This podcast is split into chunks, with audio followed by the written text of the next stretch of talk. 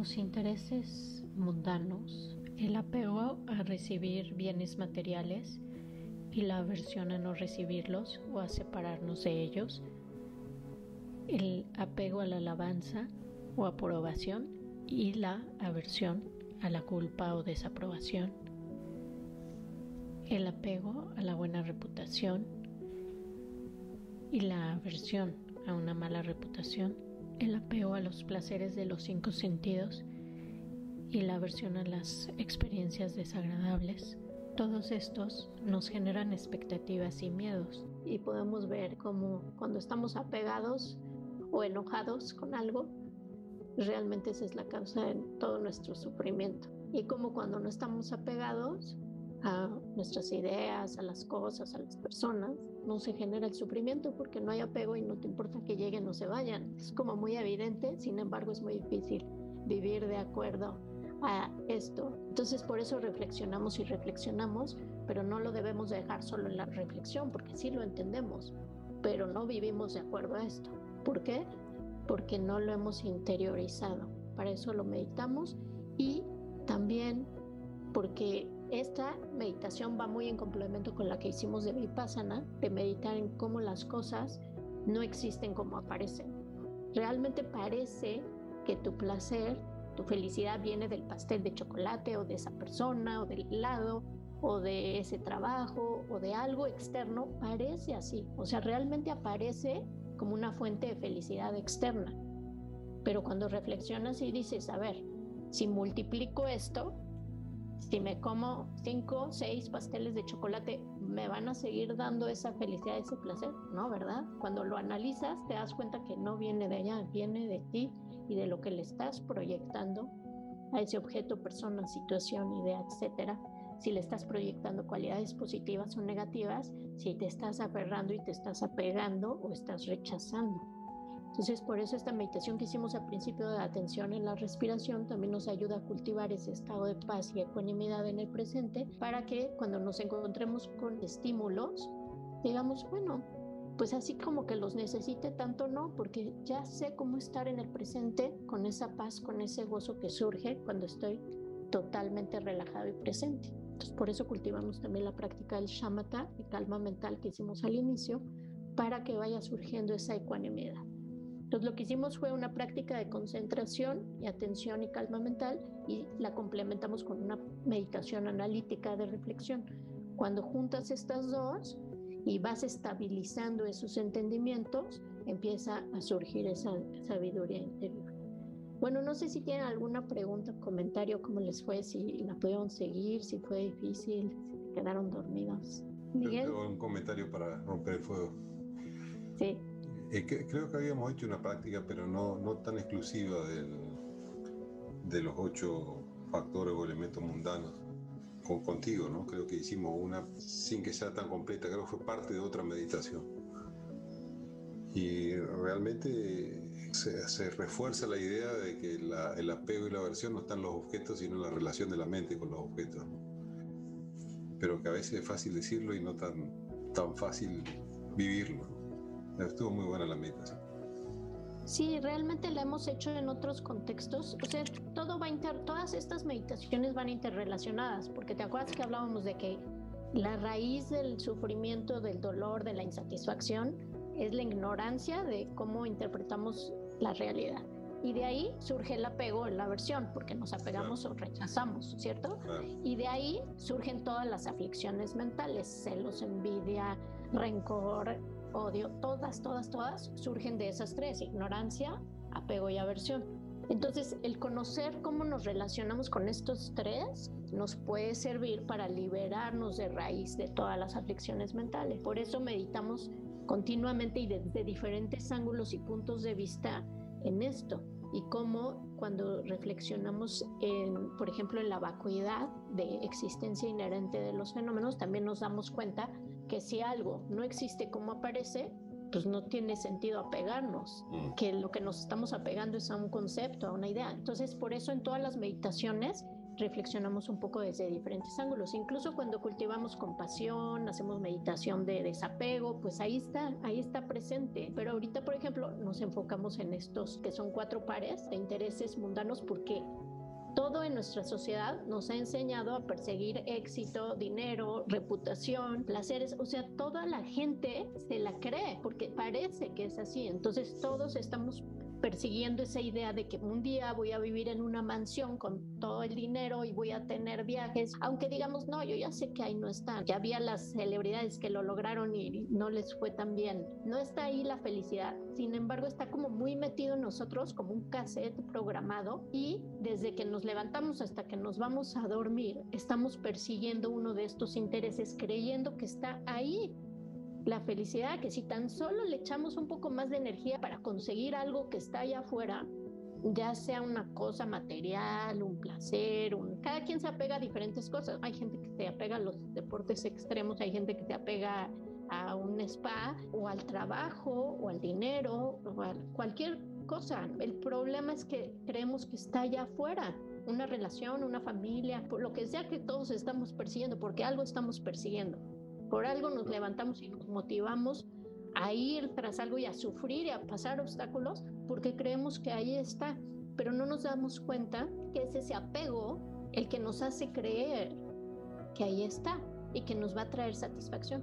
Pero lo que realmente queremos es sentirnos bien hoy, aquí, ahora, sin importar cuánto tengas a tu alrededor o qué tengas. Entonces, si trabajas con ese apego y con esa aversión y los vas disminuyendo, bueno, si llegan esas cosas, qué padre, las disfrutas mientras duran, pero ya no te desgastas, ya no te crees esa historia de que está allá afuera. Y todos, desde los cuentos de niños que va a llegar un príncipe azul o de que vas a ser gran exitoso empresario, o sea, la historia que te inventaste y por la que te la creíste y fuiste en las películas, lo vemos todo el tiempo. Es interesante lo atemporal de estos intereses mundanos, ¿no? Porque hay un discurso del Buda que habla de estos ocho factores, de estos ocho intereses mundanos, ya hace 2500 años. el, Buda dice, ahí está, véanlo. Y sin embargo, pues no es tan fácil. No es tan fácil, pero eso es lo, lo, que decía el Buda. Bueno, si te liberas de ese apego y de esa aversión, o sea, no es que te tengas que hacer monje y ahora ya rechazo todo y me voy a la cueva, porque tampoco es irte al extremo, que hay gente que sí lo hace, pero pues tampoco va por ahí. El chiste es que puedas estar en el mundo disfrutando todo lo que hay, pero como en un sueño. O sea, te vas a dormir, sueñas que estás viajando, que vas a esquiar, que te la pasas súper bien. Bueno, ya se acaba el sueño, despiertas y sabes que es un sueño. Ya sabes que no tiene caso querer regresar ahí porque no vas a poder y que todo ya se desvaneció. Igual si soñaste que tuviste un problemón y se te ponchó la llanta y te la pasaste todo el sueño tratando de repararla y sufriste muchísimo, cuando despiertas desde esa perspectiva te das cuenta que fue toda una ilusión y que no tenía sentido estar sufriendo por ello. Entonces, estar lúcidos en la vida es como estar lúcidos en un sueño, es darte cuenta que todas esas cosas van a pasar, que son impermanentes, que no las puedes controlar, que no puedes decidir que estén ahí o no estén ahí, pues las vas a disfrutar y cuando se vayan también vas a estar bien, que vas a estar cultivando tu paz y tu felicidad interior para que no te muevan el tapete. Si tú le apuestas a ser joven por siempre, pues ya perdiste. Si te apegas a tener un cuerpo joven, ya perdiste, porque, o sea, no importa las cirugías, el dinero que le metas, no importa el esfuerzo, vas a envejecer. O sea, ese cuerpo está cambiando y está deteriorando. O sea, no quiere decir que no te cuides y que hagas ejercicio y comas bien. Pues sí, mientras más puedas extender la salud de tu cuerpo. Pero si estás obsesionado, apegado a esa juventud, pues va a haber mayor sufrimiento. Igualmente con cualquier otra cosa a la que le apuestes. Entonces, ¿a qué vale la pena apostarle? Pues a tu felicidad interior, a la que no depende de cosas externas, a tu paz en el presente. Invertirle ahí, ¿cierto? ¿Alguien tiene otra pregunta, comentario? Gracias. ¿Cómo, cómo no apegarte a, a los cariños, pues? Lo pregunto porque una muy querida amiga se iba a casar en, en octubre y ya tenía prácticamente todo para que eso sucediera. Y resulta de que a inicios de la pandemia su pareja se enferma pero ella no estaba enterada como de la gravedad de su enfermedad. Y no fue como por COVID, pues, o sea, no fue por eso, sino que él traía como malestar después en su organismo. Y resulta de que fallece y es una amiga muy cercana y, y está deshecha, pues, o sea, no, no se puede como reponer. Pero oyendo todo esto, digo, híjole, pues cómo, cómo manejar pues esos apegos tan grandes. Cuando están y, y, disfrutarlas y aprovecharlas, pero cuando ya no están, pues simplemente pues dejarlas ir. Sí, es muy difícil porque realmente a las personas cercanas está mezclado ¿no? el apego con el amor verdadero, o sea, este deseo de que la otra persona sea feliz y de que tú seas feliz. Y cuando te unes con una persona, cualquier familiar, cualquier amistad, ambos le están apostando a ese deseo de la felicidad, a ese amor pero ahí también hay mucho apego y ahí es donde hay que distinguirlo y empezarlo a trabajar desde el principio. O sea, si tú sabes y reconoces que tienes apego a una persona, sea un hijo, una pareja, un familiar, a quien sea, tú sientes que tienes ese apego y lo reconoces en ti, haces mucho, mucho la meditación del desapego donde te das cuenta que esa persona pues tú no puedes controlar que esté contigo por siempre o que te dé esa felicidad que tú esperas, que tú te tienes que dar esa felicidad a ti mismo y que esa persona no es indispensable para tu felicidad. Y también al final de esta meditación, lo, pues la ofreces a la persona o lo dejas ir, lo ves que se va en la distancia y que tú te quedas en paz. Entonces hay muchas prácticas para empezar a trabajar ese apego. Ahora, si te agarra de sorpresa, como en este caso, ¿no? Donde tú además, cuando te vas a casar, también tienes como esta ilusión de que esa persona es muy importante para tu felicidad. Bueno, en nuestra sociedad hasta les hacemos este, firmar, ¿verdad? Te comprometes a hacerme feliz hasta que la muerte nos separe. O sea que es algo como absurdo porque la otra persona no te puede dar esa felicidad por siempre. Y es importante darte cuenta que en mayor apego, pues más fuerte va a ser el sufrimiento. Ahora, imagínate en el caso de ella que ya sucedió y que está en ese duelo. Bueno, hay que también reconocer esas etapas de duelo por, lo que, por las que uno está pasando, porque primero hay una etapa de negación, de no, no lo acepto y me enojo con la realidad, con Dios, con la vida me enojo conmigo, me enojo con la persona que se fue. Es natural que surja esa resistencia al cambio. ¿Se acuerdan de que hicimos la meditación de los tres sufrimientos? Que uno es como el sufrimiento muy evidente, de que te cortaste la mano y pues está ahí el dolor, pero hay el sufrimiento del cambio, cuando las cosas no son como tú esperabas o como quisieras que fueran hay mucho sufrimiento ahí. Es normal que surja esa resistencia a lo que está sucediendo en la realidad. Si tú estás entrenado para aceptar momento a momento lo que está pasando en la realidad, las cosas como son, no te agarra de sorpresa, pero es muy difícil porque estamos acostumbrados a esperar que algo en el futuro va a hacer las cosas mejores. Entonces, ella tiene que pasar por esas etapas de duelo primero y si puede tener acompañamiento terapéutico, pues sería buenísimo. Hay gente, hay tanatólogos que se dedican a ayudar a la gente, no solo a los que están muriendo, sino también a los familiares o a los seres cercanos. Bueno, a través de ese proceso va surgiendo la aceptación de que no puedes cambiar ese hecho y si tienes recursos interiores, pues sales adelante y después de un año, que tarda como un año el duelo, ya empiezas como a decir, bueno, pues ahora que siguen, voy a seguir con mi vida y le voy a echar ganas, aunque siempre voy a extrañar y querer esta persona, pero lo transformas, le deseas lo mejor, pides por esa persona, por su felicidad. Por eso es importante tener esos recursos, tanto de una comunidad que te apoya, de una práctica interior y tú le puedes ayudar mucho meditando con ella, ayudándole a reflexionar sobre la impermanencia, a pedir por esta persona que se fue, hacerle ver que si enfoca su mente en las cosas buenas, y en sentir gratitud en lugar de sentir resentimientos. Lo que cultivas en tu mente también te va a hacer sentir mejor o peor dependiendo de cómo estás viendo la realidad que te está sucediendo. ¿sí? Hay una historia muy bonita de un maestro tibetano casado y adoraba a su esposa y vivieron juntos pues muchísimos años, ya estaban grandes y un día su esposa estaba enferma y él estaba dando una enseñanza a sus discípulos y llegó alguien y le comunicó que, que su esposa acababa de morir. Y en ese momento dicen que él por un momento sintió así la tristeza, o sea, el dolor, como inundó su mente, su cuerpo, se vio en su expresión y se quedó un momento en silencio, sintiendo, experimentando esa emoción que surgió en su cuerpo y en su mente. Después sonrió y dijo, bueno, vamos a continuar. Y entonces siguió dando la enseñanza como si nada y al final le preguntaron los alumnos, oye, ¿cómo le haces si se acaba de morir tu esposa a quien amabas? Y dice, pues sí, pero yo ya sabía que un día eso iba a suceder. No me agarró de sorpresa. Sí sentí un dolor, pero ya pasó. Dice, y lo acepto. Y como no hay apego, no sufro. O sea, ya la dejo ir. Entonces esa fue una enseñanza que les dio en el momento a sus alumnos. Y bueno, ahí también entra algo para cuestionarnos muy interesante. Imagínate en nuestra sociedad, si tú estuvieras en el velorio de tu familiar y estuvieras así como que no pasa nada. ¿Cómo te criticarían? No derramó una lágrima. No está haciendo un gran drama, no está hundido en la depresión. Entonces no le quería. ¿Por qué? Porque confundimos el amor con el apego muy cañón. Pero imagínate realmente dejar ir a tus seres más queridos en paz, en armonía, soltando y aceptando.